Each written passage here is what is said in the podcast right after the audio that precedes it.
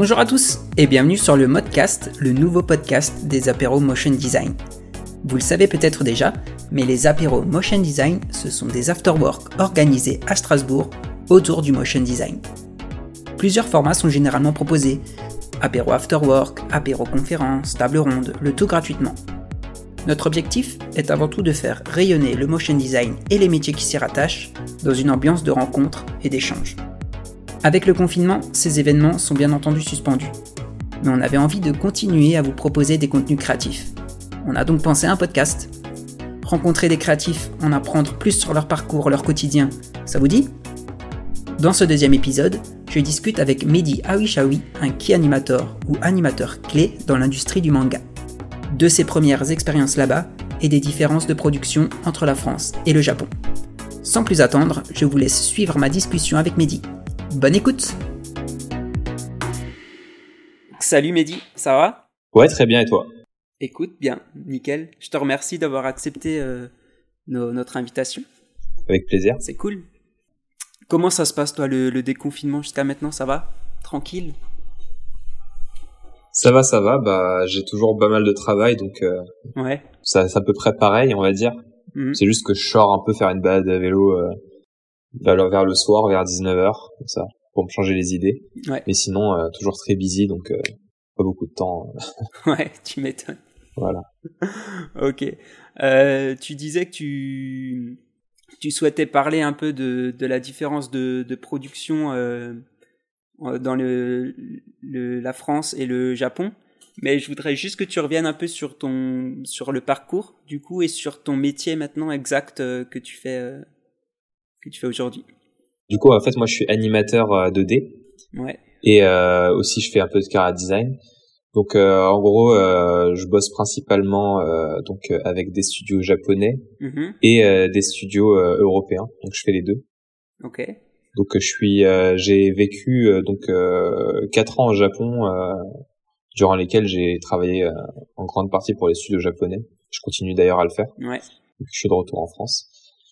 Et donc en gros, j'alterne entre les prods de séries et de longs métrages au Japon. D'accord donc euh, de séries euh, comme euh, My Hero Academia, comme City, comme comment dire, ouais, Cannon Buster, comme Space Battleship Yamato, de longs métrages comme le dernier long métrage de City Hunter. ok, cool. Aussi Dragon Ball Super Broly. yes. le, celui, celui où j'ai le plus de mal à m'en souvenir, mais c'est celui qui est le plus connu. donc voilà. Oui, donc voilà, je et je continue à travailler en ce moment sur du long métrage pour le Japon aussi. Ok, cool. Donc voilà. Et en parallèle, je travaille pas mal pour de la publicité euh, en Europe euh, sur des formats assez courts. Donc euh, c'est la publicité euh, qui requiert un peu d'animation 2D, quoi. D'accord. Ah ouais. Donc voilà. Donc c'est pas du tout le même le même champ de de travail, quoi. C'est pas pareil.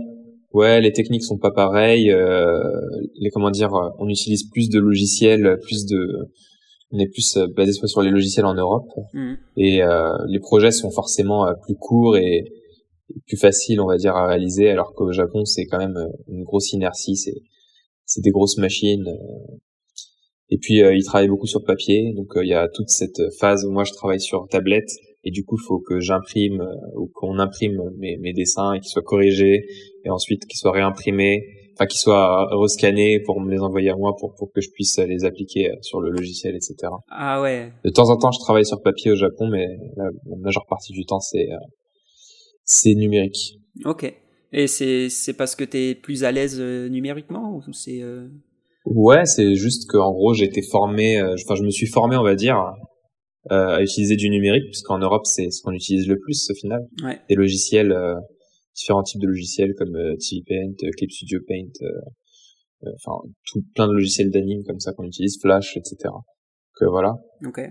Et du coup, moi, je me suis habitué à utiliser ces, ces logiciels-là. Ok. Et euh, d'accord. Ça marche. Et du coup, au niveau des, des études que tu as fait, c'était c'était quoi exactement? Alors, ouais. Bah en fait, le parcours que j'ai fait, il a, il a, il a pas rien à voir, mais il est un peu déconnecté. en fait, euh, j'ai fait un parcours euh, de 3D. Donc j'ai commencé dans une école qui s'appelle l'IIM, dans laquelle j'ai fait deux ans et demi. Ok. Donc euh, dans cette école, euh, on a, nous a sensibilisé un peu au logiciel, Photoshop, Illustrator, toute la suite Adobe. On nous a fait sensibiliser aussi au logiciel de 3D comme 3ds Max, Maya. Okay. Et on nous a un petit peu mis sur des projets, mais sans vraiment une formation artistique en amont. C'était vraiment très technique. Et, et du coup, au bout des trois ans, moi, je me suis dit que que l'école elle, elle, convenait pas exactement à ce que je voulais, c'est parce qu'il y avait un peu ce manque de formation artistique. Euh, et du coup, j'ai j'ai j'ai voulu revenir euh, plus sur de l'artistique. Donc j'ai pris euh, j'ai quitté l'école en milieu d'année et euh, je me suis je me suis mis à faire des cours de modèles vivants. Donc j'ai pris un prof particulier avec un pote à moi. On a pris enfin pas particulier, c'était des petites classes en fait de de 6 7 personnes. Donc on y allait nous à deux on faisait ça tous les mercredis et le et en plus de ça, on avait pris, euh, on a on a été euh, quémandé euh, aux Beaux Arts à une prof de modèle vivant si on pouvait venir. Ah ouais, carrément. Pour avoir un supplément de cours et tout. Et du coup, on a fait, on avait le mercredi comme ça où on faisait la masse de cours de modèle vivant. Ah yes, ok. Et du coup, ouais, c'était la base en fait de ma de mon bagage artistique. Ça m'a permis de comprendre le volume et de comprendre l'anatomie du corps et ensuite, euh, on a, j'ai aussi pris des cours en parallèle avec un, un, étudiant des Gobelins qui s'appelait Adrien Grobel. Okay. Et euh, qui m'a un peu initié aussi à comment faire bouger les volumes dans l'espace en dessin. D'accord. Et du coup, euh, ça a été ouais, ça a été des choses qui m'ont un peu débloqué euh, les bases de l'animation 2D. À partir de là, euh, j'avais des bases. Ensuite, je suis rentré à Superfocom. Donc c'était une école une école euh, d'animation 3D, je me disais qu'il allait avoir plus de, de base artistique. Et puis finalement, euh, comme je suis rentré en troisième année, euh, la partie artistique il avait déjà faite et c'était encore très technique. Ah, la du coup, c'était reparti pour une phase, voilà. Mais ça allait, ça, ça allait mieux parce qu'il y avait une meilleure émulation avec les étudiants et puis, puis au final, c'était c'était sympa, c'était une belle expérience. Et donc on a fait un film de fin d'études, etc. Et, et du coup, voilà, c'était la fin de ma formation. Alors, euh, l'air de rien, bon, ça, c'est complètement déconnecté avec euh, ma, comment dire, mon parcours 3D, euh, mhm. mon parcours plutôt 2D, mais, euh, mais au final, ça m'a quand même servi parce que j'ai eu euh, un film de fin d'études qui a été sélectionné au Japon. Ah ouais. Il a été sélectionné nulle part ailleurs que là-bas. D'ailleurs, c'est marrant parce que bah l'école avait pas trop communiqué sur tous les films. du coup, bah, on a par chance, on a eu ce film-là sélectionné dans un dans un festival à Nagoya au Japon. Donc il y avait un membre de l'équipe qui était invité complètement, et puis les autres pouvaient venir à leurs frais, quoi. D'accord. Moi, euh, je me suis, j'avais déjà euh, un peu de freelance de mon côté. Du coup, je me suis dit bon bah, je vais y aller euh, à mes frais. Puis j'avais mon pote Quentin Poitière qui bosse maintenant à la Toei, ah, qui qui qui est allé tout frais payé par le festival. Du coup, on s'est retrouvé là-bas avec l'hôtel, etc. Et on a, on a vraiment, euh, on a vraiment profité, euh, comment dire, euh, du fait de, de la découverte du pays et en même temps du festival. On a fait des contacts. Et puis moi, je me suis rendu compte que bah, le Japon, je connaissais pas. Enfin, je connaissais de par les mangas, les animés, mais c'était pas une destination dans laquelle j'avais en tête d'aller, quoi. Pour moi, c'était un peu un monde inaccessible, inenvisageable. Et, euh, et j'y pensais même pas. Et puis en découvrant le pays, en voyant comment c'est, en voyant comment l'ambiance était et tout, je me suis dit wow, c'est cool, c'est sympa comme c'est vraiment des paysans. En même temps, c'est urbain, c'est c'est une ville et tout, mais en même temps, c'est ça a rien à voir avec Paris ou, ou les villes qu'on peut qu'on peut avoir en Europe, on va dire. Hein. C'est tout est tout est nouveau, tout est tout est différent. Du coup, je me suis dit ça peut être sympa de de tester euh, une expérience là-bas. Et en trois mois, je me suis retrouvé catapulté là-bas sans comprendre ce qui m'arrive. Donc, euh, je parlais pas un mot de japonais, je parlais. C'était, c'est fait super rapidement. Je sais, enfin, je sais que ça peut être frustrant parce que t'as beaucoup de monde qui essaie d'y aller, euh, qui mettent beaucoup d'efforts pour y aller, ça, mais des fois, il suffit d'un petit truc. Euh, donc, les écoles, ça, ça peut quand même être utile à ce niveau-là. Ouais. En tout cas, on va dire, grâce au réseau et au, au film de fin d'études. Le diplôme aussi, parce que l'air de rien, le diplôme que j'ai eu, c'était un diplôme équivalent master. Et ce diplôme, il m'a permis d'avoir un visa facilement parce que vis-à-vis euh, de l'immigration, avoir un équivalent master, c'est beaucoup plus facile d'émigrer dans un pays euh, en ayant un équivalent master que sans qualification. Donc pareil, euh, ça c'était quelque chose qui a été qui a facilité aussi le, le départ. Ok. Voilà. Donc c'était vraiment, en fait, t'avais pas, euh, en y allant, t'avais pas vraiment d'objectif précis, c'est juste en, en débarquant là-bas. Alors, en y allant Tu t'es dit, euh, c'est cool, quoi. Ouais. Bah c'est ça. En fait, j'avais pas même l'objectif de travailler dans l'animation japonaise au départ. En fait, je me suis dit euh, juste je vais profiter du pays, je vais découvrir un pays nouveau pour moi et tout. Puis je regardais pas mal de vidéos de youtubeurs qui vivent au Japon et tout, ça me ça me sauçait de ouf. Ouais. Du coup, je me suis dit bah ça va être plus euh, en fait, j'y vais pas vraiment pour développer mes compétences ou pour euh, travailler dans un studio super reconnu, j'y vais juste euh, pour kiffer le pays et puis pour me reposer un peu après mon, Ok. mes euh, mes études quoi. Et euh, puis au final euh, de fil en aiguille, j'ai connu des gens, j'ai connu j'ai fait des contacts et puis je me suis retrouvé à connaître des gens du monde de, de l'animation japonaise. Et comme c'est quelque chose qui m'intéressait quand même, j'aimais beaucoup le style d'animation japonaise et tout. J'étais pas euh, enfin j'aimais ça comme beaucoup de gens en fait, tu vois, sans forcément y accorder euh, une énorme importance, mais je trouvais ça cool quoi. Hmm. Et quand on m'a proposé, quand j'ai vu que je pouvais commencer à bosser sur des prods japonaises et tout, je me suis dit, ah, ça peut être vraiment cool puisque c'est de l'animation 2D. C'est quand même, ça demande quand même un, un bon niveau et puis c'est des personnages réalistes et tout. Donc, euh, Ouais, ouais. je me suis dit, euh, ouais, ouais, carrément. Bah ouais. Donc, j'ai connu euh, Eddie Meong. Donc, c'est le directeur du studio Yapiko.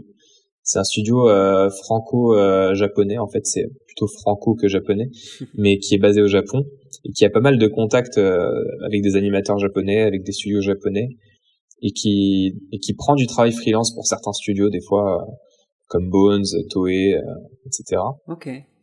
Et euh, au sein duquel euh, il y a des il y a quelques animateurs japonais dont euh, un certain euh, Hiroshi Shimizu qui est un ancien de chez Ghibli et qui a travaillé pas mal avec euh, dans- dans- qui a une très très grosse expérience d'animation japonaise. Ah ouais, Du coup, classe. ça a été assez formateur.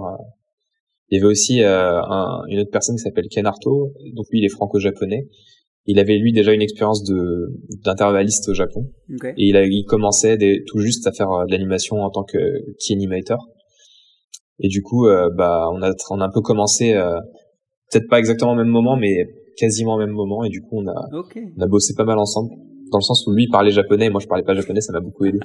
donc voilà. Tu m'étonnes. Et quand tu dis euh, qui animateur, c'est. Alors, key animator, c'est l'animateur clé. Ouais. C'est en gros c'est celui qui va définir les principales poses de l'animation. Ok. Après l'intervalliste, il vient il vient smoother le mouvement en ajoutant des dessins. D'accord. Ok. Donc c'est c'est toi en gros qui définis le mouvement global? Ouais, en fait, je pars de en fait, j'ai des documents avec lesquels je dois partir, donc c'est les, les caractères design et le storyboard. Ouais. Et à partir de ces documents, bah moi je vais définir je vais je vais mettre en scène mon plan. Ok. Mais c'est quand en fait au Japon, on a une on a des séquences. On travaille par séquences et on gère notre séquence nous-mêmes. D'accord. On fait, c'est presque une mini micro réelle de séquence en fait. On a un storyboard, tout est, les intentions sont déjà claires, mais des fois on peut, la façon dont on interprète le truc, on a une certaine liberté en fait, Ah, une certaine marge de liberté. Du coup, c'est ça qui est, qui est assez intéressant, c'est que, c'est que ouais, c'est, on a une certaine liberté en général sur les, sur les plans qu'on prend. Et du coup, euh, bah, moi sur ma séquence, en fait, j'ai le storyboard, j'ai le cara design et j'ai eu la réunion avec les, avec le réal et à partir de ça, j'attaque. Je commence à, à dessiner, euh, à faire mon animation, etc. Yes. Ok. Donc je définis les premières poses et tout. Cool. Donc ensuite ça c'est envoyé, euh, c'est envoyé au, au directeur d'anime. En fait il y a trois personnes, il y a trois postes en fait euh, qui vont corriger en fait entre guillemets recadrer notre travail. Mhm. Donc il y a le metteur en scène, il y a le caractère designer et il y a le lead animateur. Des fois euh, ils sont fusionnés. Des fois c'est il y a que le metteur en scène et après tu as le caractère designer et lead animateur en même temps. D'accord. Des fois, ils sont séparés, ça dépend un peu des cas de figure. Et là, en l'occurrence, euh, bah, s'il y a des défauts de modèle, il corrige le modèle. S'il y a des défauts d'animation, il corrige l'animation. A, si l'animation ne correspond pas à la mise en scène, il y a une correction de la mise en scène. Et dans ce cas-là, après, bah, c'est corrigé. Donc, c'est corrigé, c'est juste des indications. Ils vont donner juste des indications. Ok. Et ces indications-là, elles vont nous être renvoyées. On va avoir les indications de correction, voilà, sur quelques dessins. Mhm. Et après, c'est à nous d'appliquer la correction sur l'ensemble, de mettre les ombres sur toutes les poses, de mettre toutes les poses euh, au propre. Et après, on a une, euh, on a un truc avec les images clés, avec tous les dessins ombrés et à peu près pro- et propres, Ouais. qui est prêt à être envoyé à l'intervalliste. Et lui va cleaner encore plus et intervaller. Donc en D'accord. gros, c'est ça un peu l'idée. Donc en gros sur une séquence vous êtes maximum 5 si j'ai bien compris 5 6. Non, non, non, alors non, Non, par euh, séquence, en fait, on est seul.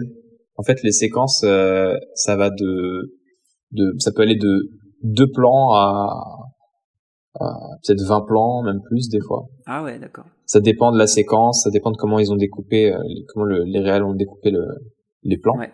Et en général, c'est fait pour regarder. Euh, en fait, c'est fait pour isoler des moments clés, de façon à ce qu'un animateur s'occupe d'un moment clé, de façon à garder une certaine homogénéité dans le dans la séquence que. D'accord. Entre par exemple, s'il y a un action cut, s'il y a genre un raccord mouvement entre deux plans, ça soit pas deux animateurs différents qui le fassent, mais que ça soit le même, hmm. que ça soit maîtrisé, que c'est un peu l'idée en fait. Bien sûr.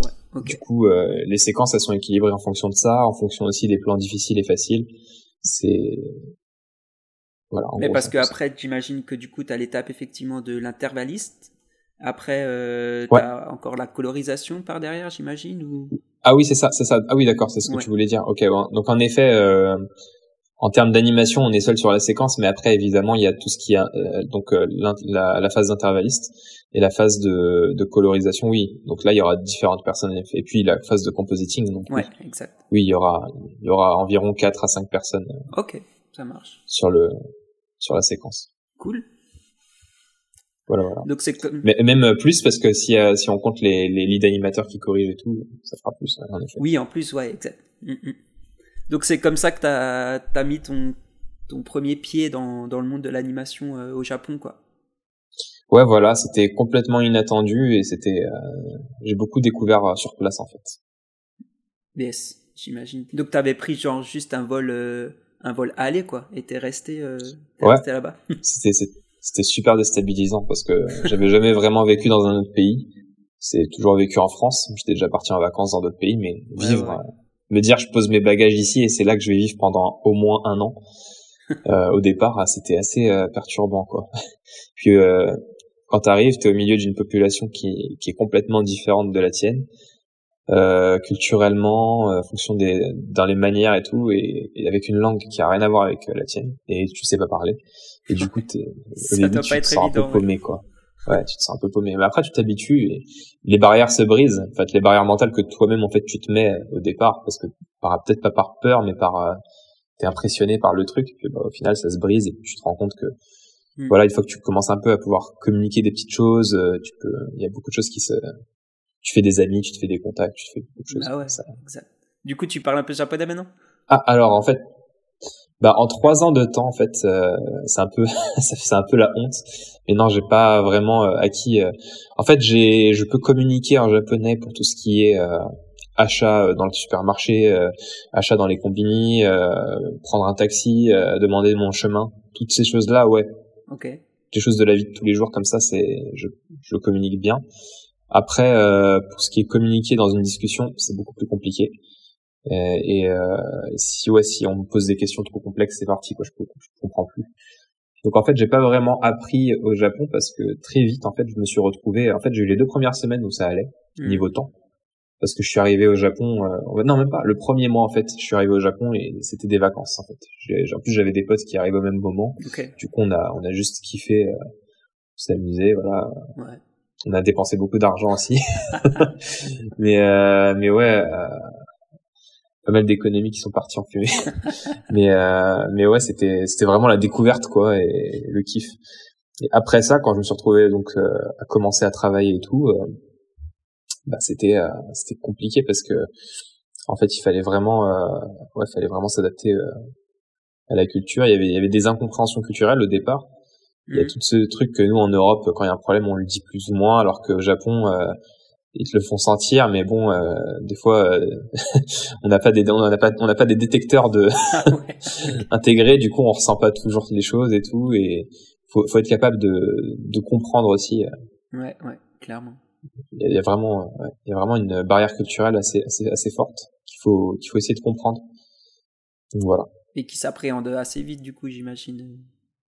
Ouais, euh, disons que il y a des choses qui, il y a des choses communes sur lesquelles tu vas, si tu vois des Français au Japon, bah, ils, râleront à peu près sur les mêmes trucs, quoi. ah ouais, ok.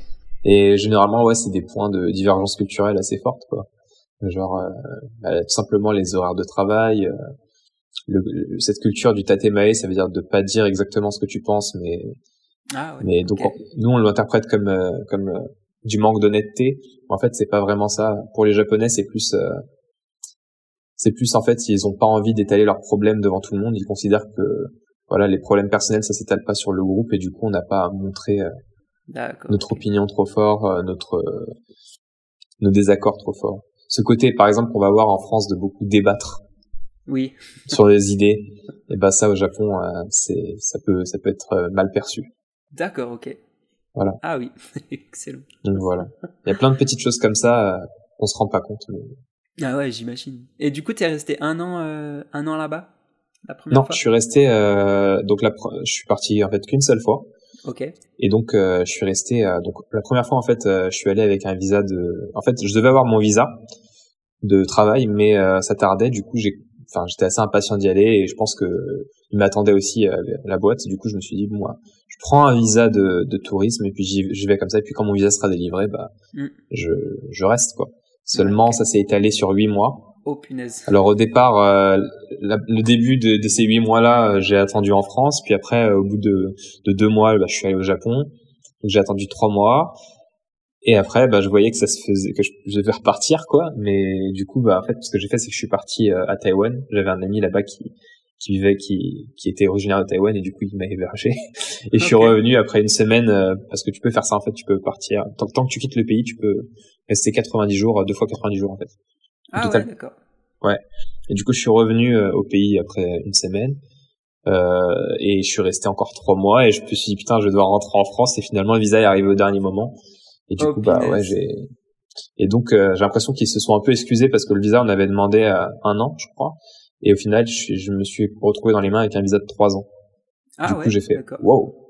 Donc, euh, donc j'avais fait quasiment euh, ouais euh, un premier, on va dire, c'était plus euh, trois ans et six mois quand je recalcule, parce que oui, c'est ça. On a fait six mois. J'ai fait six mois euh, au Japon, plus comment dire un mois, enfin quatre ans de visa quoi. Enfin trois ans de visa. D'accord, ok, cool. Voilà, voilà. Stylé. Et euh, du coup, cette différence euh, avec euh, avec la France, elle se elle se retrouve dans sur quel quel détail dans le travail, ouais. Bah déjà, bah, c'est très connu le système de kohai et de senpai, ça veut dire en gros le le senpai, c'est un peu le je sais pas comment le dire en français. Le, le mec qui était là avant toi, tu vois. Ah oui, d'accord. Et le kohai, c'est le gars qui, le nouveau, quoi. Et donc, il y a ce système-là qui est très marqué. Et euh, même là, la première boîte que j'ai faite, c'est pas une boîte d'animation japonaise, c'était une petite boîte un peu de, donc ce que je disais, c'était une petite boîte euh, un peu qui fait du jeu vidéo et de l'animation, mais des, des, trucs artistiques. Enfin, c'était un peu, euh, ils faisaient aussi du prototypage et tout, mais moi je bossais plutôt côté animation. Et je me suis retrouvé à travailler avec un animateur 3D. Et moi, j'étais pas du tout calibré par rapport à ce système de Koa et de Senpai. Et on n'est pas prêt à ça en France, on s'en fout en fait. Quand on arrive dans une boîte, on arrive dans une boîte. Et, ouais, exact. Et et il y a eu cette tentative de ce gars-là de, de, de, de, de, de me senpaiser, quoi. Et c'était bizarre parce que moi, je, enfin, je, ça m'énervait, en fait. Petit disclaimer, la qualité du son de notre invité sera légèrement impactée suite à un petit souci technique dans la suite de l'échange. Nous nous en excusons et vous souhaitons une bonne écoute. Donc on était ouais effectivement sur les anecdotes de, de senpai euh, qui avaient euh, très instauré au Japon quoi. Ouais, donc il y a, y a, ce genre de différence déjà dans le dans le type culturel, euh, enfin dans le type de différence culturelle qu'on peut trouver. Il y a, y, a, y a ce côté-là qui peut être très euh, peut être euh, surprenant, mais c'est pas forcément un mal et en général euh, euh le, le, côté senpai c'est aussi il y a aussi ce côté un peu bienveillant, un peu voilà on va assister, on va prendre sur nous les erreurs de, du nouveau, on va essayer de tu vois il y a ce côté aussi c'est pas que négatif. Okay. En fait au Japon il y a ce côté en France, on a un côté peut-être euh, dans le métier qui est plus peut-être un peu plus individuel, individualiste, qui est dans le bon sens du terme comme dans le mauvais. Et du coup, euh, bah, on va faire plus attention aux heures auxquelles on va rentrer. On va avoir, on va considérer qu'on a une vie privée aussi. On va considérer que ce genre de choses. Donc c'est, ça a des côtés qui sont importants aussi, je pense. Mais euh, au Japon, c'est plus l'esprit de groupe qui va primer et et aussi bah, du, coup tout donner pour la boîte dans laquelle on est, tout donner pour le groupe. Et du coup, euh, ça va, ça, ça, ça, ça, crée un vrai, un vrai contraste. Parce que quand tu as un Français qui va arriver dans une boîte, il va avoir tendance à partir à l'heure, et les autres, ils vont rester plus tard. Et il y a ce genre de choses qui peut créer des, comment dire, des, des petits soucis, quoi, des fois. Ok. Euh, voilà. Après, euh, ils vont tendance, ils ont tendance à, à, savoir que les étrangers sont un peu comme ça. Du coup, ils vont, ils vont, ils vont, certains vont se dire, ah, c'est, c'est comme ça que les étrangers fonctionnent, ou d'autres vont se dire que certains vont se dire, ouais, les étrangers sont plus, sont pas suffisamment forts, donc ils restent pas trop tard et tout. Enfin, il y, aura de tout, quoi. Le petit clash, voilà, voilà. Euh, clash euh, ouais. natif, quoi. Ouais, voilà. C'est pas, c'est. Après, ça reste pas méchant. Euh, c'est, ils ont pas une volonté euh, de conflit ou quoi. C'est, ça reste des gens qui sont, enfin, ils essayent quand même de faire que ça se passe bien. Comme je disais, il y a ce côté tatémé aussi qui, qui, qui atténue beaucoup les choses. Ouais, ouais, ouais. Tu peux, tu peux très bien être, euh, être détesté euh, par certains de tes collègues sans jamais le savoir en, en tant qu'étranger. Donc, euh... vaut mieux, euh, vaut mieux être bien, bien carré, quoi. Non, je disais ouais, il y a ce côté un peu de ça, mais après faut pas chercher à, à vouloir être à la, complètement à la japonaise. Faut, faut, faut garder notre, notre, comment dire, notre, notre identité, quoi. Oui, clairement, clairement. C'est, c'est, c'est pas, il y a pas une dimension du coup frustrante trop, euh, trop ressentie de, de ce niveau-là? Non, bah disons qu'il faut, c'est, faut, faut disons euh, ressentir un peu la, ce qui fait, euh, ce qui, comment ne pas choquer les Japonais par euh, des chocs culturels, mais en même temps, faut pas non plus renier sa, sa version, euh, sa version à soi, quoi, et être. Euh, et puis ça, ça, ça, ça, permet aussi aux Japonais de d'ouvrir aussi leur, enfin ceux qui ont travaillé, d'ouvrir un peu leur leur vision, quoi. De, de travailler avec des étrangers, de toute façon, c'est forcément quand on travaille avec des étrangers, on, on est forcément confronté un minimum à leur culture, donc oui, c'est clair. C'est intéressant de, c'est intéressant de faire un effort chacun, d'essayer de comprendre l'autre, etc. Donc, voilà. C'est clair. Et du coup là, euh, actuellement, donc tu travailles euh, en France, c'est bien ça? Là, je suis rentré il y a quelques mois. En fait, je suis rentré en décembre. Ok. Et j'étais censé repartir fin juin. Seulement, euh, on a eu cette, euh, cette, euh, cette ce, ce, ce rocher énorme qui s'appelle coronavirus qui nous est tombé dessus. Yes. Et du coup, euh, tout est remis en question pour le moment. Okay. On attend de voir comment les choses vont se passer. Mais pour l'instant, je suis en France. Je travaille pour euh, des prods à Londres et au Japon actuellement. D'accord. Donc tu peux tu peux le faire à, à distance ce, ce genre de. Ouais. L'avantage, c'est pour ça aussi que la tablette c'est pas mal. C'est une des raisons, c'est que tu peux travailler de n'importe où. Et donc euh, tu peux travailler, euh, je peux travailler pour n'importe quel pays dans le monde euh, depuis ma chambre. Quoi. Ça c'est quand même un, okay. un bon point quoi. Le télétravail est faisable vraiment facilement. Ok, cool. Ah, tu vois ça, je pensais je pensais pas moi effectivement moi je voyais le truc à l'ancienne où tu fais euh... enfin je suis peut-être trop à l'ancienne tu vois j'ai peut-être des, des, a priori un peu trop mm -hmm. mais à moins de dessiner à la main et tu regardes le calque d'avant le calque d'après tu vois. Donc pour moi c'était ouais, bah... matériel en fait comme comme taf. Bah au Japon oui ça l'est encore mais euh, mais ils acceptent aussi le travail numérique du coup euh... et aussi euh, la majorité des animateurs japonais euh, ils bossent de chez eux même avec le papier. Ah ouais d'accord. Et du coup, tu as des gens qui vont récupérer les documents, enfin les, les plans en papier. Et c'est contraignant dans le sens où si jamais il y a un accident, si, si, si, le chargé de prod, lui, il va récupérer ça en voiture.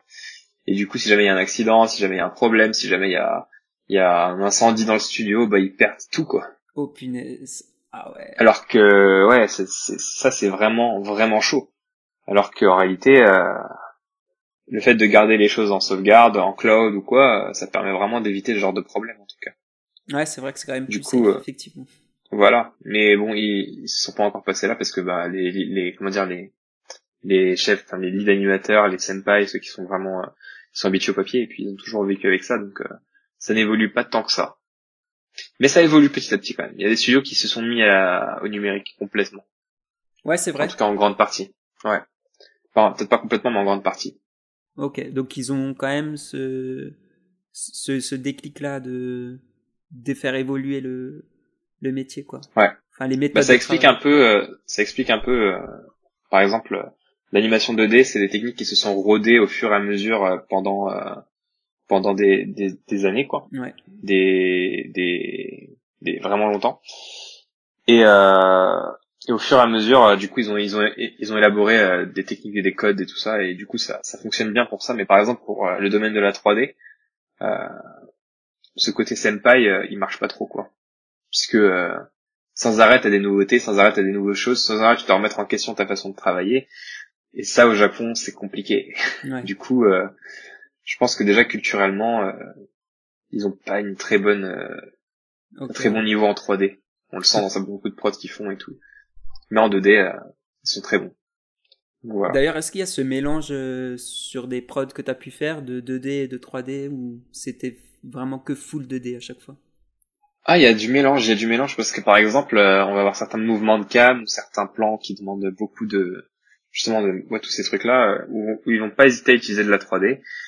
Et même dans certains animés, ils utilisent de la 3D sur les personnages à certains moments. Ah ouais, ok.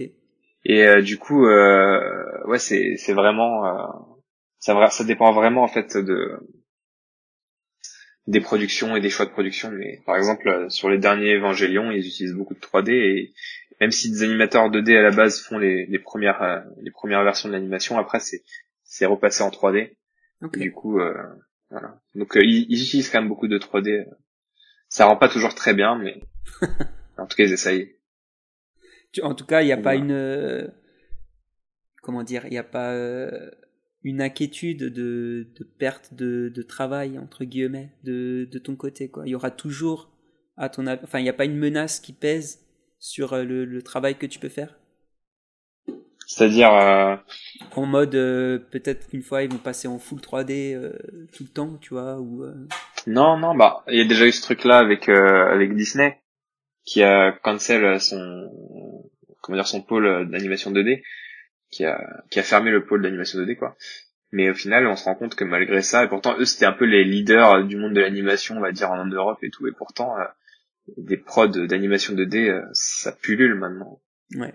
c'est il y en a sans arrêt et, et, et en fait on se rend compte que c'est pas un truc de technique l'animation 2D c'est pas euh, la 3D c'est la next génération de la 2D mais c'est juste une technique différente au même titre que la stop motion au même titre que euh, que la prise de vue réelle ce sont des techniques qui sont différentes et qui ont euh, et qui apportent quelque chose de différent euh, à la narration et à la mise en scène du coup euh, ce, ce rendu 2D c'est pas c'est pas du tout une étape du passé quoi c'est quelque chose qui reste très attrayant et qui est même très tendance. Et à l'heure qu'il est, en fait, c'est marrant parce que je vois l'impact même dans la publicité.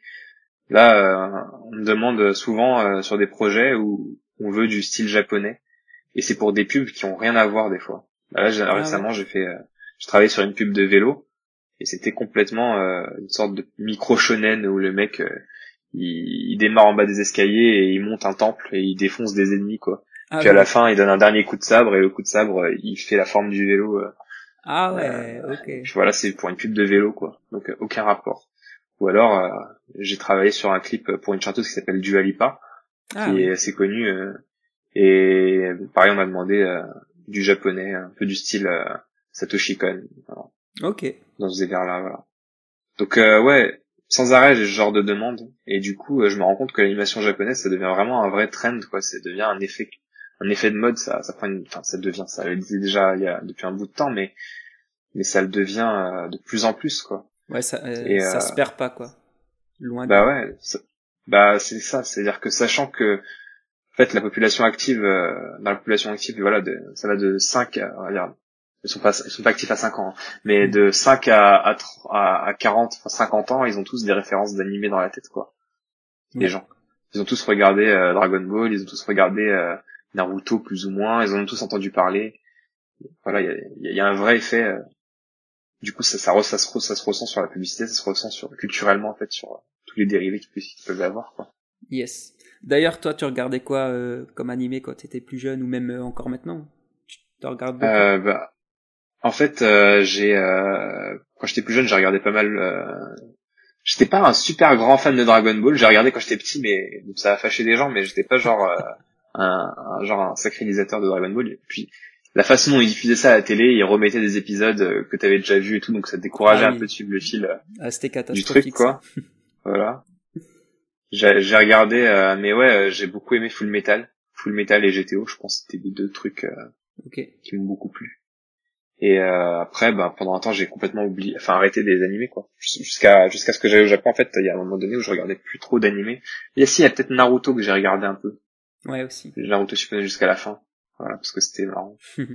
Mais ah, c'est, on va on va dire euh, Naruto One Piece quoi. C'est les trucs que, que tout le monde regardait. C'est ouais, exact. c'était les trucs euh, voilà je regardais que ça et, et encore One Piece j'avais j'avais un peu abandonné parce que il y avait un certain nombre d'épisodes qui fait que ça, ça fait, ça commence à faire pas mal, ouais, là.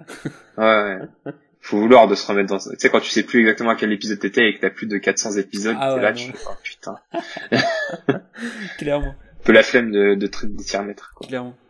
Et tu penses que du coup, ça t'a un peu inf- influencé dans le taf que tu fais euh, aujourd'hui? Bah, au début, non. Puis après, euh, à l'école, euh, bah, j'avais un pote qui m'avait dit, euh, ouais, euh, tu connais ce qui est l'anime Sakuga C'était un terme, Sakuga, un terme japonais qui veut dire animation de 2D, quoi. Ouais, il y avait ce, cet anime Sakuga, du coup, je me suis intéressé un peu à ça, j'ai regardé, j'ai vu que c'était de l'anime très dynamique et assez différent de ce qui se faisait dans l'anime Disney.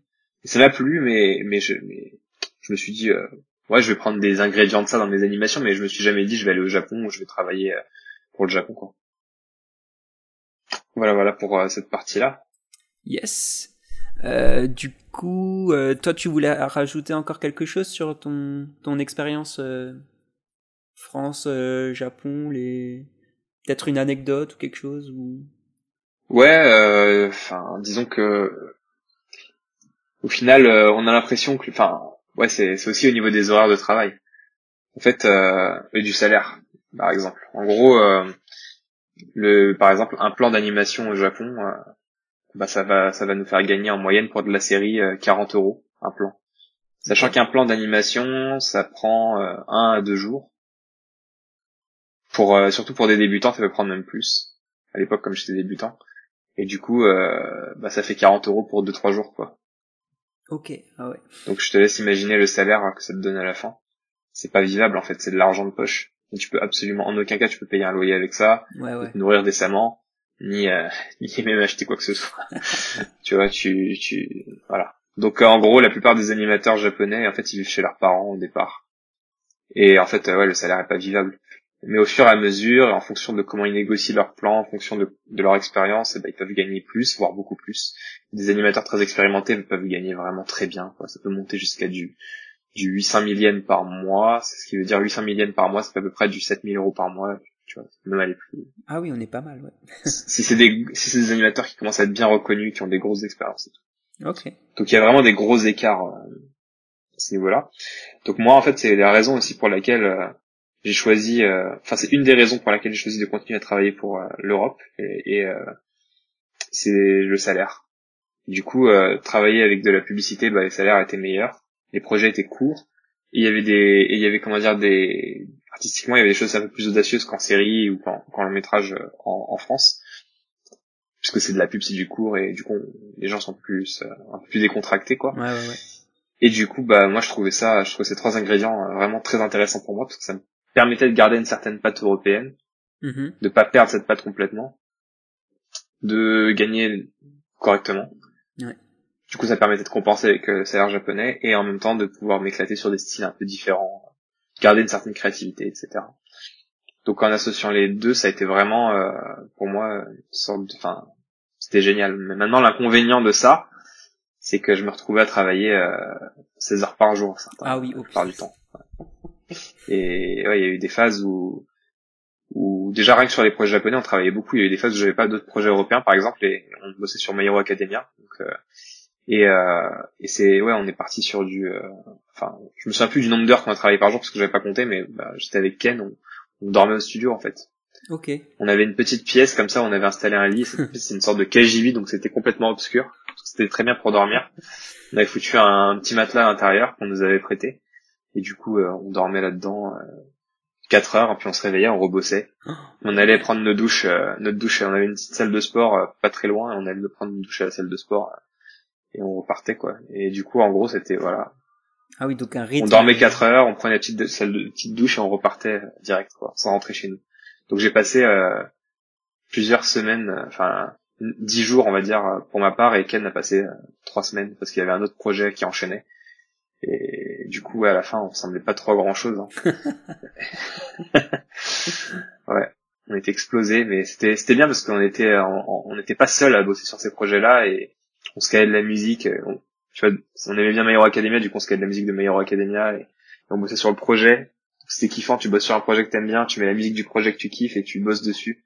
C'était un peu, euh, c'était assez kiffant, très fatigant, mais mais l'adrénaline ça ça me permettait de rester éveillé. Et au final, euh, s'est bien marré là-dessus, quoi. Ouais, donc t'avais déjà quand même bien la mentalité, euh, on donne tout pour, euh, pour le projet à Ouais. fond, quoi. Ouais, clairement, au Japon, faut pas y aller en se disant, je vais, je vais. En fait, c'est pas une vie où tu vas te dire, euh, je vais travailler tranquillou et puis je vais profiter de mes, de mes après-midi.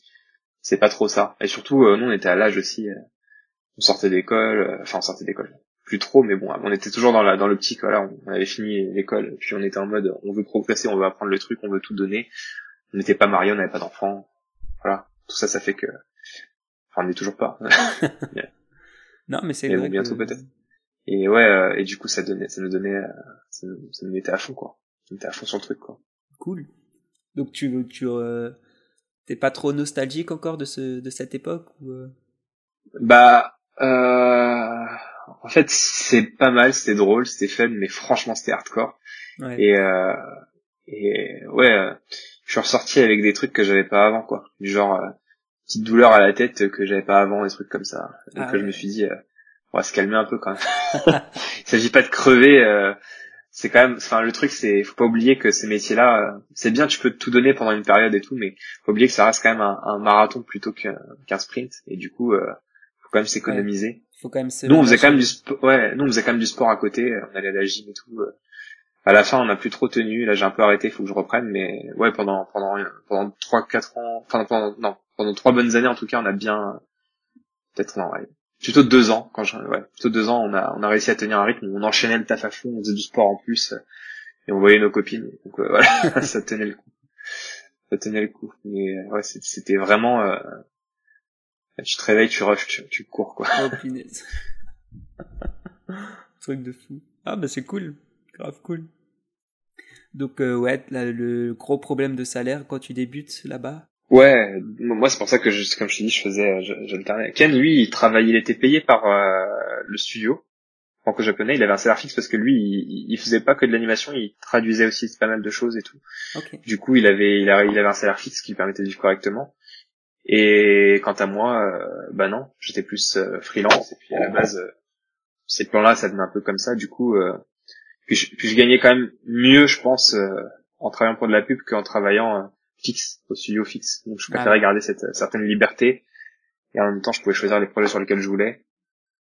Si j'avais envie de refuser un, un projet, je pouvais le faire allègrement, Ah sans avoir besoin de Ok. de de- d'accepter le truc quoi parce que je dépendais pas de la boîte quoi tout simplement donc ça c'était quand même cool à partir du moment où je me mettais à dépendre d'une boîte bah ce qu'on me donne je le prends et je dois répondre enfin je dois ça le du coup je préférais euh, voilà garder cette indépendance ça permettait de progresser déjà beaucoup plus vite parce que je choisissais les plans sur lesquels je voulais travailler et du coup bah je choisissais des plans toujours un peu challengeants Mhm. toujours des trucs un peu durs du coup ça me je tombais jamais sur des plans trop simples parce que Bah ça faut faut évoluer quoi. Sans se mettre en danger que qu'on apprend des choses et qu'on évolue après. C'est ça, du coup, euh, du coup, c'était, c'est l'intérêt en fait d'être freelance, c'est de pouvoir choisir un peu sa stratégie à soi.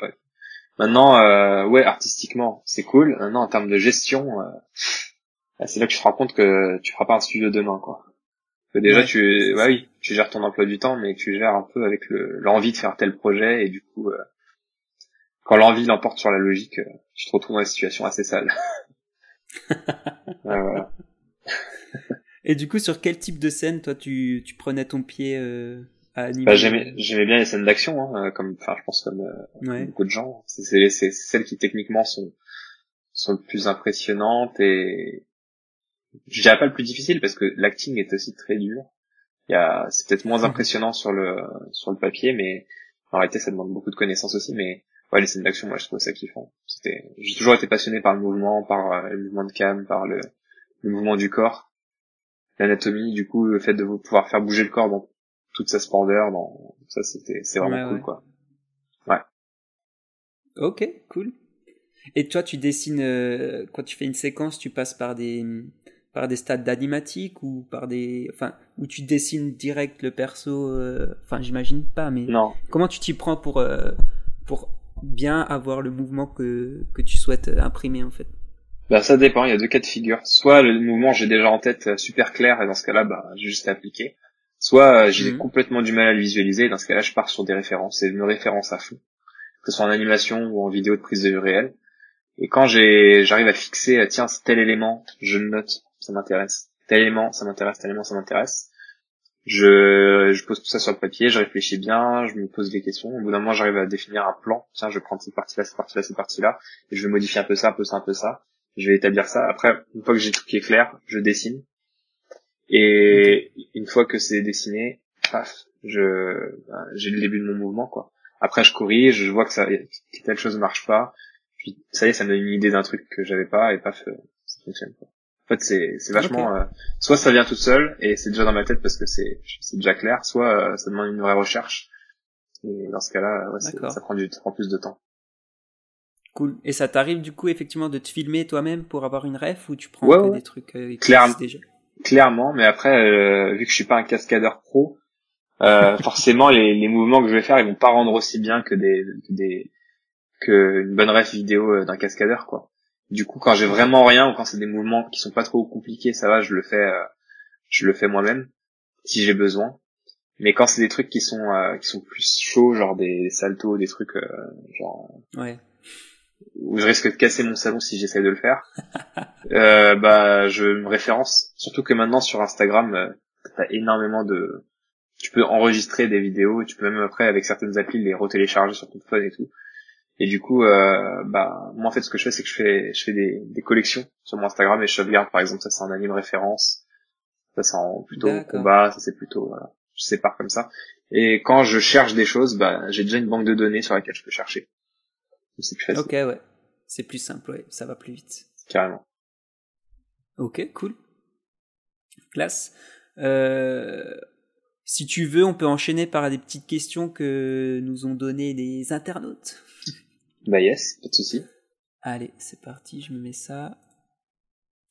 Il y avait Pierre Méziane qui demande quel type d'entraînement tu préconises pour t'améliorer en dessin en général?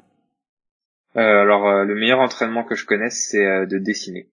C'est-à-dire, il faut se confronter à ses erreurs. Il faut accepter de pas avoir un niveau qui soit tout de suite top. Il n'y a pas de raccourci en fait. C'est vraiment, il faut prendre la réalité. En fait, il y a deux choses moi que je peux te dire. C'est dessine d'après réalité, c'est-à-dire d'après vidéo ou réel.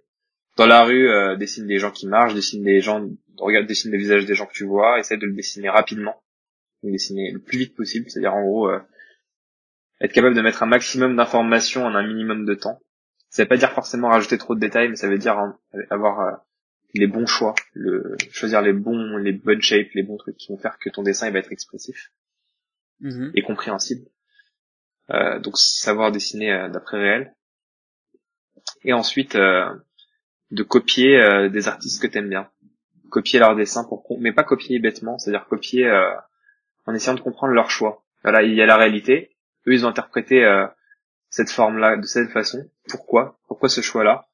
Et toi, du coup, essayer de l'intégrer et de comprendre ce choix-là. Pendant un moment, tu vas peut-être beaucoup l'utiliser, puis après tu t'en détacheras et, tu l'auras assimilé et ça t'aura apporté une certaine richesse.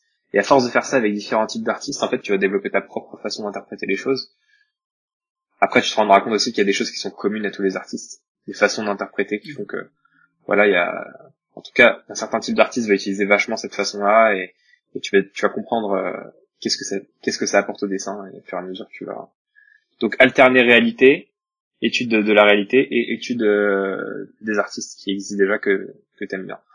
Et en alternant ça déjà tes goûts aussi risquent d'évoluer. Des fois les artistes que t'as aimés en début de carrière tu les aimeras moins par la suite et puis tu trouveras ton œil aura évolué. Et en plus de ça euh, ce que je peux te conseiller c'est de faire des études de vidéo si tu veux travailler le mouvement. Donc euh, t'étudies tu prends une vidéo et tu décomposes la vidéo. Euh. En fait, ce que j'ai dit pour le dessin, c'est valable pour l'animation. Donc, tu prends des vidéos de prise de vue réelle, de gens qui font des saltos, de gens qui font des, qui parlent, qui font tout ce que tu veux, tout ce que tu veux savoir animer. Et après, tu peux aussi euh, retourner sur des références d'animation pour comprendre les choix des animateurs, comment ils interprètent le mouvement, etc. Donc toujours faire un aller-retour euh, réalité et comment les autres y ont répondu. Réalité et comment les autres y ont répondu. Mais d'abord, la réalité, tu t'y confrontes seul pour pas avoir toutes les réponses dans le bec, mais pour déjà chercher par toi-même. Et après, tu reviens sur les réponses pour te dire ah en effet. Et au fur et à mesure, à force de faire ce process-là, bah tu, tu vas te renforcer, tu vas acquérir des codes graphiques plus puissants et tu vas à la fin tu vas avoir un, dessin plus fort, plus solide. Ok, stylé, cool. Et est-ce que tu aurais des livres de référence, toi, de à conseiller ou même pas, pas vraiment? Hmm, ça, dépend ce que tu veux travailler. Si tu veux travailler l'animation, je peux te conseiller euh, des gengashu, mais des, des gengashu c'est des, des bouquins euh, faits par les animateurs euh, japonais euh, où ils décomposent comme ça frame par frame leur leur dessin, mais sans avoir d'expérience au Japon, je suis pas sûr que tu arrives à vraiment comprendre comment ça se passe. Tu vas peut-être lire les dessins à la suite, les uns à la suite des autres, mais tu vas peut-être pas forcément bien interpréter le timing ou le ce genre de choses. Donc moi je pense qu'avant tout livre, en fait, il faut que tu pratiques déjà et que en, tu fasses en sorte d'avoir un, un dessin solide.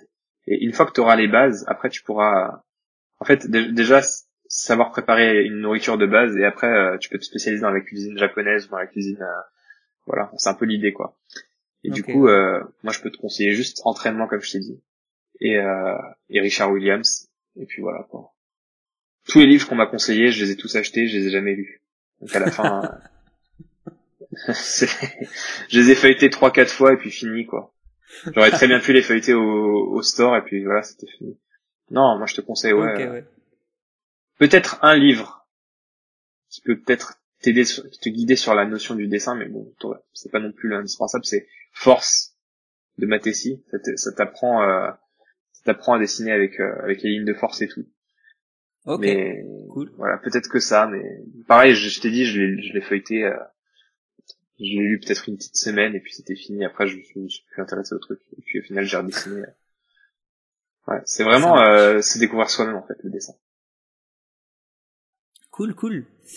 Euh, il y a Fayel qui demande dans un avenir proche ou lointain, comptes-tu te mettre à la réalisation ou à la création d'une œuvre originale? Euh, Oui, oui, oui, j'y ai souvent songé mais je suis pas pressé de le faire en fait. C'est-à-dire que je veux d'abord euh, me dire dans ma tête ça y est, je suis arrivé au stade que je voulais euh, techniquement. Mhm. Et maintenant je vais euh, je vais en tout cas un stade minimum quoi. Et après bah, je vais je vais pouvoir faire de la réalisation. Moi je pars du principe aussi qu'il y a une différence qui répond aussi à cette question-là entre le Japon et l'Europe, c'est que je trouve que le système de senpai au Japon a du bon dans le sens où pour être réalisateur, tu peux pas être réalisateur en sortant d'école. Tu dois être passé obligatoirement par le statut d'intervalliste, ensuite de de comment dire de d'animateur clé. Ensuite, tu vas commencer à, diriger, euh, à, comment dire, à, corriger, à être animateur sur un épisode. Après, tu vas être réalisateur d'épisode. Après, tu après à partir de ce moment-là, ouais, tu peux commencer à, à être réel de série, etc. Et il faut vraiment euh, être passé par euh, par différentes couches et du coup connaître un peu les corps de métier que tu vas driver, savoir comment mmh. leur parler, savoir le temps que les choses vont prendre, et ça, ça, ça demande vraiment une grosse expérience. Et c'est ce qui fait un peu la force des réals japonais, euh, surtout de gros réals japonais comme euh, comme des Satoshi Kon, etc. C'est que ils sont ils ont une vraie maîtrise de tout le pipeline avant de pouvoir euh, avant de songer à être réel. Et des fois, c'est ce qui peut pêcher un peu avec des, des réals en Europe, c'est-à-dire que c'est des gens qui sortent d'école, qui peuvent être très bons techniquement, mais qui et qui sont pas habitués humainement ou qui sont pas habitués à la vraie prod en fait et qui vont et, ça peut poser des fois des problèmes ou des, des incompréhensions et ça peut rendre des ça peut limiter aussi la qualité de la réelle à la fin. Parce que la personne n'est pas prête à gérer le truc. Donc euh, il suffit pas d'avoir la bonne idée pour se dire euh, ça y est, ça. Euh, les, les compétences euh, elles ont besoin pour à mon sens de, de se roder avec l'expérience. Parce que les compétences seules ça ça ça va pas loin l'expérience ça renforce le tout. C'est vraiment euh, ça va de pair. Du coup pour ma part euh, ouais j'y songe. Mais je le ferai euh, je le ferai certainement après enfin après avoir acquis un peu plus d'expérience quand même. Là j'en ai j'ai un certain niveau d'expérience qui est pas mauvais qui est bon je pense. Mais au bout d'un moment je pense que j'ai besoin un peu plus d'expérience pour pour faire ça mais je, je compte le faire. Ok. Ça marche il y a Rezati qui demande est-ce que tu comptais vraiment aller au Gobelin? Alors je sais pas si la personne te connaît ou quoi. Ah non, alors euh, ouais, il y a, y, a, y a une époque où j'ai voulu aller au Gobelin et puis une question de temps, d'argent et de, de niveau où, au moment où j'ai tenté le, le, concours, bah j'ai pas pu y aller et du coup bah je me suis un peu résigné en me disant que bon bah c'est pas de toute façon les Gobelins euh, c'était une école et qu'il y a une vie après l'école que de toute façon on continue d'évoluer après l'école, que notre progression ne se fiche pas à la sortie d'école. Puis il y a eu des exemples d'artistes qui n'ont pas fait les gobelins et qui m'ont impressionné aussi. Et du coup, je me suis dit que c'était, même si j'avais raté ce truc-là, c'était pas grave. Je comptais continuer. La preuve est que maintenant, mais j'ai déjà donné des cours aux gobelins euh, récemment depuis que je suis revenu en France. En fait, euh, ça prouve bien que ce genre de blocage, faut, faut des fois se l'enlever de la tête, quoi. Voilà. ok. Euh, elle demande également euh, que conseillerais-tu du coup à un lycéen qui voudrait étudier l'animation? Bah, tout dépend. Quelle, euh, dans quelle industrie tu veux travailler? Est-ce que tu veux travailler dans l'industrie japonaise? Est-ce que tu veux travailler dans l'industrie euh, américaine, européenne? Hum, Moi, ce que je peux te conseiller, si c'est à, si à ton âge, si tu sors du lycée et tout ça, tu dois avoir à peu près 17-18 ans, chose comme ça, je pense, j'imagine. Hein, ouais, ouais, exact. Du coup, euh, si tu veux aller au Japon, première des choses que je vais te conseiller, c'est d'apprendre le japonais. Parce que contrairement à, à l'Europe, en fait, ta formation, tu vas la faire au sein d'un studio ils vont te former en tant qu'intervalliste. Donc tu vas pas payer une école, mais tu vas être payé pour être intervalliste. Pas, pas, pas énormément, mais au final, ça reviendra au même que si tu vas dans une autre ville et que tu payes un appartement et que tu payes euh, la nourriture, bah tu le feras au Japon. Et en plus, tu seras payé. Donc euh, ce genre de choses, ça peut être intéressant. Donc apprends déjà le japonais et essaie de développer un book de ton côté. Regarde un peu les, les, le travail euh, que font, qu'ils font au Japon et essaie de, de, de coller à ce, à ce style-là au fur et à mesure améliorer ton dessin, améliorer ta perspective. Ça, donc, euh, mais la langue, ça va être la priorité parce qu'avec la langue, tu vas pouvoir euh, engranger les connaissances qu'on va te donner au studio. Tu vois, ça c'est important. Ah ouais. Et euh, si tu veux travailler dans l'animation en Europe ou en France, dans ce cas-là, euh, pas besoin de, de t'embêter avec la langue et c'est des écoles qui vont compter, qui vont être importantes. Du coup, euh, enfin, qui vont être importantes à un certain niveau, on va dire. Même après, si t'as pas fait d'école, tu peux quand même très bien t'en sortir. Mais dans ce cas-là, ce que je conseille de, ce que je te conseille de développer, c'est euh, ouais, c'est ton dessin. Faut énormément dessiner. Faut pas avoir peur de se confronter à tes difficultés techniques et, et rentrer dans l'art sans arrêt, même si tu sens que tu progresses pas. Continue. Et, euh, et euh, essayer des choses que tu te sens pas capable de faire sans arrêt. Et quand tu n'arrives pas à les faire, tu reviens sur, euh, sur, euh, tu décomposes ceux qui les font. Et tu essaies de, sans arrêt de, de te heurter à ces difficultés-là. Et, euh, et tu évolueras de cette façon-là, je pense. Écouter euh, ce que disent les profs, mais ne pas le sacraliser en, partant du fait que c'est une opinion, que tu peux l'explorer, qu'il faut même que tu l'explores, mais que tu n'en fasses pas une doctrine euh, absolue, parce que ouais, en France, on a pas mal de gens qui qui vont être anti-animation japonaise qui vont dire ouais, l'animation européenne et tout, alors que cette animation au final c'est une animation américaine. Donc euh, il ah faut voilà, donc il faut parce qu'à la base c'est ça. Hein. Donc il faut il faut garder un peu de distance avec tout ça avec euh, les guerres de, on va dire, d'ego, avec les, les, les, les, les, guerres d'école, on va dire, de différentes écoles. Euh, pas, je parle pas des écoles en tant que structure, mais des écoles en tant que pratique. D'accord, ok, ah oui. Et du coup, ouais, rester focus sur ta progression. Acquérir des connaissances. C'est jamais mal d'acquérir une nouvelle connaissance, même si elle est contraire à ce que toi t'as appris. Parce que ça t'ouvrira, ça fera que t'ouvrir, ça fera que créer de nouvelles connexions dans ton cerveau et, et, t'ouvrir plus à la créativité. Mais euh, pas garder de, pas perdre de but euh, pas perdre de vue par par exemple l'endroit où tu veux aller quoi. Donc du coup euh, voilà. Je sais pas si ça, répond ou si c'est un peu flou ce que j'ai dit non franchement c'est c'est clair. ok.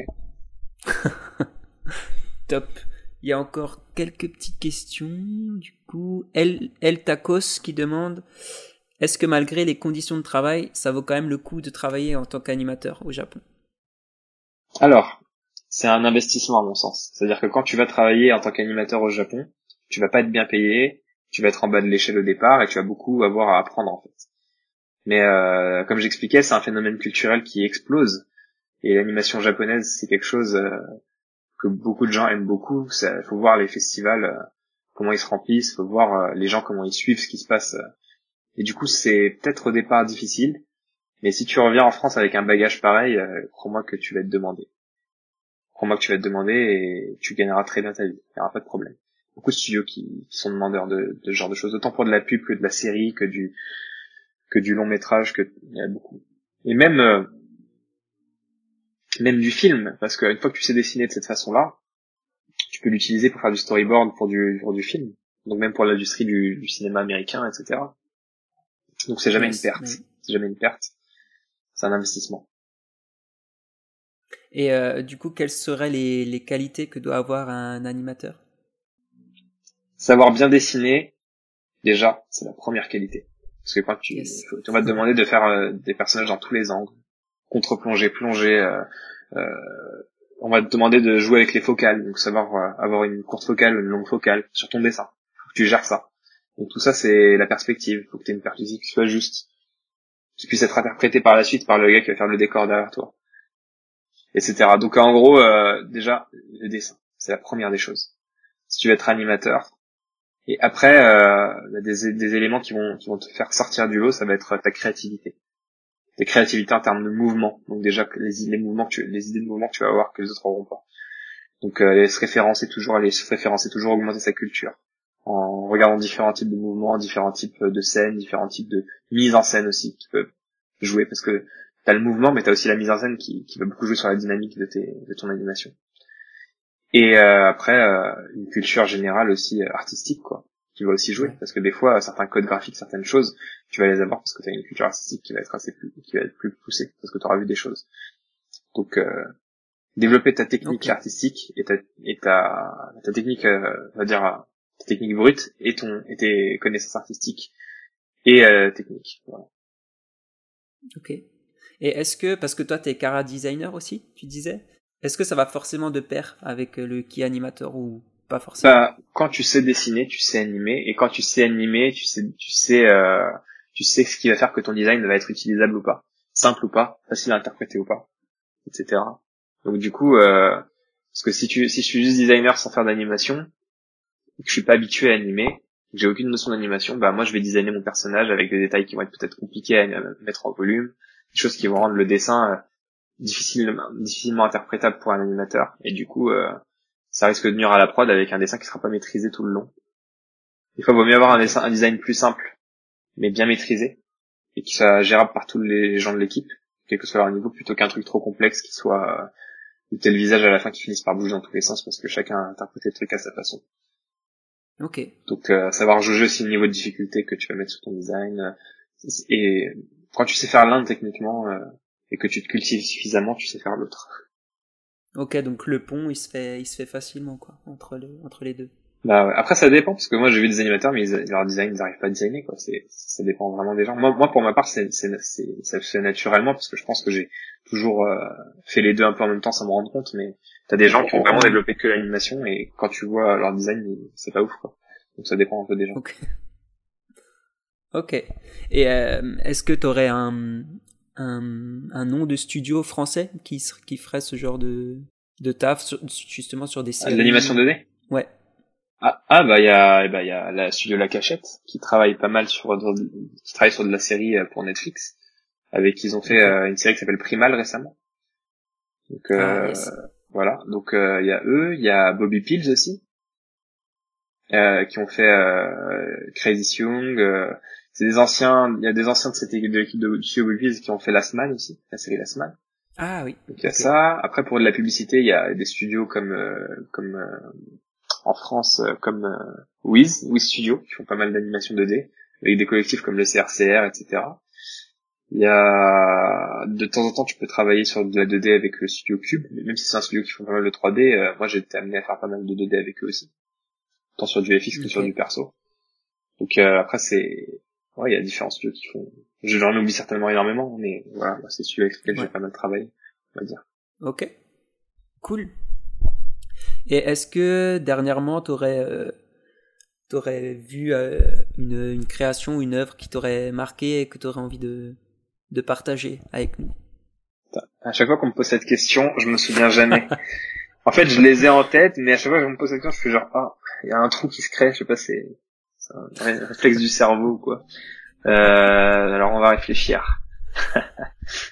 bon, on va dire de façon générale, peut-être pas récemment, mais en tout cas dans les œuvres qui m'ont inspiré, c'est déjà tout le travail de Satoshi Kon, tous ces films, Perfect Blue, euh, comment dire, euh, euh, tout, tout, enfin il y avait Perfect Blue, il y avait Paprika, il y avait, enfin tous ces, tous les films de Satoshi Kon de façon générale à, à regarder. C'est, c'était un Okay. énorme, un, un grand réalisateur et qui a influencé beaucoup de monde. Donc euh, bien sûr ça, Euh, le travail du studio 4C avec qui maintenant je travaille. bien sûr avec Mind Game, avec euh, Amer Béton. En japonais on dit Tekon Kinkelit pour ce film. Et euh, ouais, ça c'est c'est partie des choses que je pense euh, qu'il faut regarder. Parce que j'ai vu justement aujourd'hui, euh, t'avais posté une story, mais j'ai J'ai posté une story. Alors attends, je, je, je fais un petit check. Parce que bon. Ah, My Hero Academia. C'était une scène de My Hero Academia. Ouais. C'est My Hero Academia. C'est, c'est, c'est la, c'est la série dans laquelle j'ai travaillé et ça montrait euh, deux plans, un plan fini et un plan en progrès. Donc ça, c'est la série sur laquelle j'ai travaillé, c'est pour ça. D'accord, ok. Ça marche. Mais il y a énormément de, de, de d'animés et de, de production de qualité. euh. Il y en a énormément à regarder, franchement, c'est, c'est un truc, faut un peu chiner, quoi. Faut chercher, faut regarder Ouais. euh, les trucs qu'on aime, qu'on aime moins. Il y a aussi beaucoup de trucs un peu cucu, donc faut faire attention. enfin, faut faire attention. Il n'y a pas de risque, mais ça dépend des gens. Mais ouais, de façon générale, euh, moi, je vous conseillerais d'abord euh, de regarder ouais, Akira aussi, Akira et Satoshi et les travaux de Satoshi Kon. Ok, ça marche. Là, c'est déjà commencer par ça, c'est déjà pas mal. C'est une bonne base. Nickel. Est-ce que tu voulais euh, rajouter euh, encore quelque chose, préciser peut-être des points qu'on a abordés mais pas pas assez ou Euh, bah que juste euh, c'est vrai que ça peut paraître euh, flippant de travailler au Japon euh, en termes de conditions tout ça mais comme je disais ça apporte beaucoup de choses et par la suite euh, moi ça m'a permis de faire pas mal de festivals de rencontrer pas mal de monde j'ai pu aller euh, faire des festivals à Tours où j'ai où j'ai été surpris mais on m'a demandé pas mal d'autographes alors Ah ouais. que je savais pas, absolument pas que cool. ouais, ce genre de truc que, que tu sais pas en fait en, en travaillant au Japon tu ignores complètement ça puis tu rentres en France et tu découvres ça donc euh, ça fait partie des bonnes surprises. Euh, il y a y a aussi euh, comment dire j'étais j'ai pu faire des festivals à Dubaï où j'étais invité. On m'a payé tout je suis allé là-bas j'avais un hôtel de ouf. Donc t'es t'es t'es constamment en fait invité quoi. Beaucoup de festivals te demandent et tout. Ça fait partie ça fait c'est quand même agréable parce que du coup tu pars dans des pays à tout frais payé tu découvres tu rencontres des gens tu rencontres des tu rencontres des, des contacts de fou j'ai rencontré des acteurs j'ai rencontré un acteur de I Met Your Mother non de pardon c'est pas I Met Your Mother c'est Big Bang Theory Ah yes. on Ok. toujours les deux Stylé.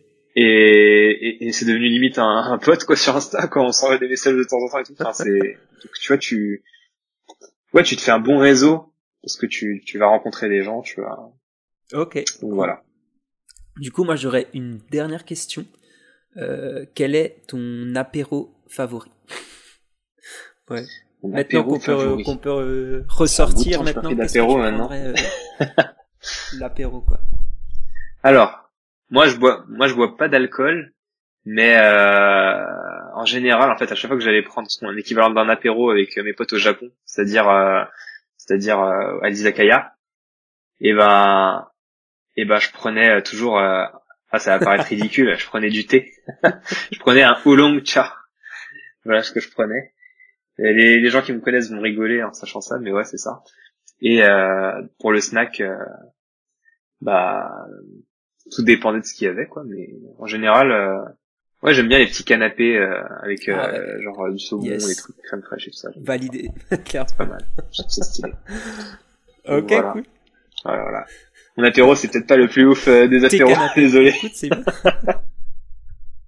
c'est ça. original Bah écoute, ça marche. Où est-ce qu'on peut te retrouver du coup sur les réseaux si jamais on veut Yes. checker ton taf? Alors alors euh, ma page Facebook n'est plus active. Enfin ça fait longtemps que je poste plus dessus ainsi que mon Tumblr. Maintenant je suis principalement sur Instagram et Twitter. C'est les deux réseaux sur lesquels je poste. Instagram parce que c'est connecté pas mal avec euh, donc toutes les entreprises d'Europe etc et euh, Twitter parce que c'est plus les fans et les studios japonais. Donc euh, en gros euh, les deux les deux ces deux réseaux sociaux là je suis très très présent dessus. Ok. Et c'est quoi euh, ton ton hâte si jamais sur euh, Insta, Twitter, ouais? Alors c'est MHDA RT 89 Ok, ça roule. Bah merci encore d'avoir euh, d'avoir accepté l'invitation, c'était super cool. Bah merci à toi pour le temps et bah à une prochaine fois certainement. yes. Et j'espère à bientôt. Qui sait, euh, Yes. ce sera une tuerie de pouvoir euh, concrétiser du coup l'apéro qu'on voulait faire euh, en vrai. Ça pourrait être- Bah là on va voir comment se passe le déconfinement. Ça a l'air de pour l'instant euh, pas trop mal évoluer, Ouais. mais bon, on va voir. On verra, ouais. Ça en tout cas avec plaisir euh, une fois que ce sera déconfiné, euh, avec plaisir. Enfin déconfiné pour de vrai quoi. Le vrai. Ouais, pour de vrai. ça marche. Bah écoute, je te souhaite une bonne soirée Yes. et puis à, à bientôt, Mehdi. À bientôt. Ciao, ciao.